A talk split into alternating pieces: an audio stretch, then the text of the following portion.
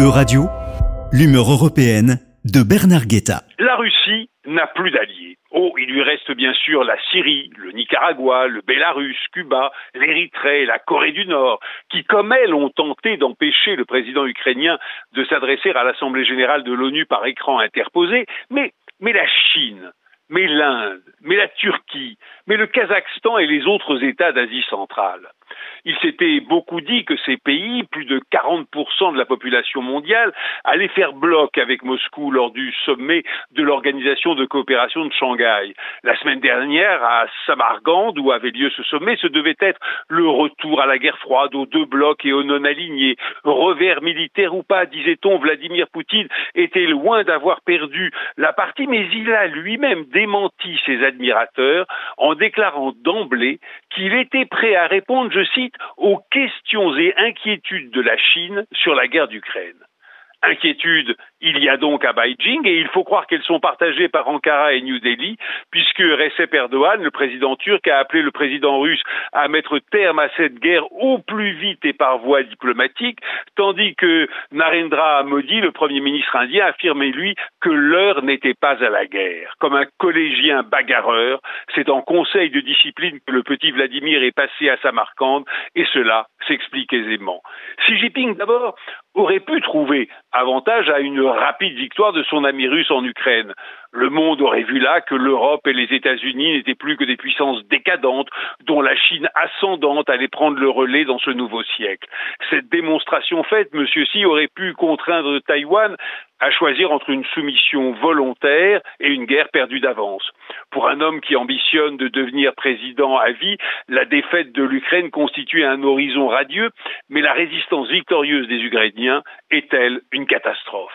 Elle montre qu'avec l'appui des démocraties, des pays comme Taïwan et l'Ukraine peuvent résister à la Chine et à la Russie, et plus durera cette guerre surtout, plus se ralentiront les échanges internationaux. Or, c'est grâce à l'essor de ces échanges que la Chine s'est réinscrite depuis 30 ans sur la carte du monde. Un jour peut-être pourra-t-elle s'en passer grâce à son marché intérieur et aux échanges intra-asiatiques. Monsieur Xi y compte bien, mais aujourd'hui, non. La Chine ne le pourrait pas encore et l'échec ukrainien de Vladimir Poutine a donc commencé d'assez l'inquiéter pour qu'elle l'ait fait savoir à Moscou.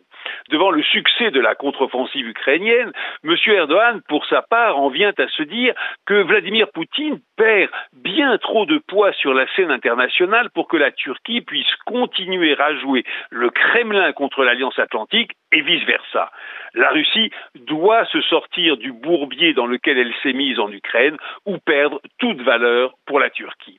Quant à M. Modi, il a toutes les raisons de ne pas souhaiter que la Russie s'affaiblisse toujours plus dans cette aventure, car c'est elle qui fournit l'Inde en armement et en pétrole et lui permet tout à la fois de tenir les États-Unis à distance et de faire face à ses deux ennemis historiques, la Chine et le Pakistan. L'Inde ne veut plus voir la Russie s'enfoncer dans ce bourbier et la priver bientôt d'appui qu'il lui faudrait alors chercher ailleurs. C'est si clair que la France et d'autres pays de l'Union sont déjà sur les rangs. La Russie est en risque de perdre l'Inde en perdant sa confiance et plus grave encore pour elle, l'Asie centrale en vient à se dire que la guerre d'Ukraine lui offre une occasion inespérée d'échapper à l'influence du Kremlin. Les Azerbaïdjanais ont été la première à le comprendre. C'est pour cela qu'ils ont relancé leur frappe contre l'Arménie, à laquelle ils ont ainsi montré que la protection russe ne valait plus grand-chose. L'Ouzbékistan et le Kazakhstan font désormais du pied, oui du pied, à l'Union européenne. Sans demander l'avis de Moscou, la Kirghizie et le Tadjikistan ont eux repris les armes pour tenter de régler leurs différents frontaliers. C'est comme si l'Asie centrale choisissait la liberté et c'est maintenant à l'Est comme à l'ouest de l'ancien empire que se mesure l'abîme dans lequel Vladimir Poutine a plongé la Russie.